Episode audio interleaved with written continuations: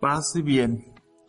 El Evangelio de hoy, de Lucas 12 del 1 al 7, nos presenta sobre todo a quienes ha escrito el Evangelio San Lucas.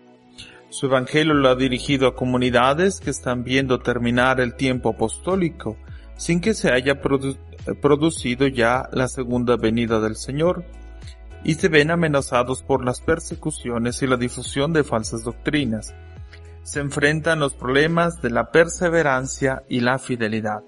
Es por eso que San Lucas busca ayudar a sus hermanos con una actitud de autenticidad y claridad, ofreciéndoles unas palabras de consuelo que se convierten en una invitación a la confianza en Dios.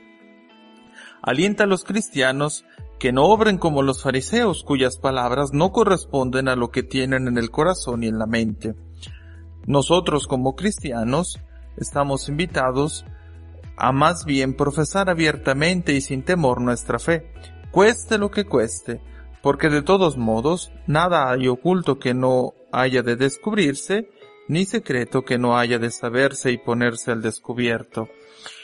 El riesgo real que corremos los cristianos es ser tentados de escondernos o incluso renegar del Señor Jesús por miedo a la persecución, no es perder la vida corporal, sino perder la vida verdadera, que es la vida eterna, y depende del juicio de Dios. San Lucas ya nos ha dicho la condición de todo discípulo.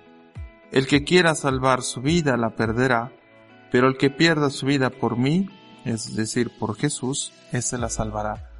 Pues que nosotros vivamos ese compromiso de ser cristianos todo el tiempo, y al igual que San Francisco de Asís, vivamos esa fe con autenticidad, quizás al inicio con nuestros errores, pero en la medida que confiadamente nos entreguemos al Señor, veremos los frutos, porque San Francisco de Asís dice que el hermano perfecto es el que tiene cada uno de las cualidades de los hermanos. Pase bien y que tengan un feliz día.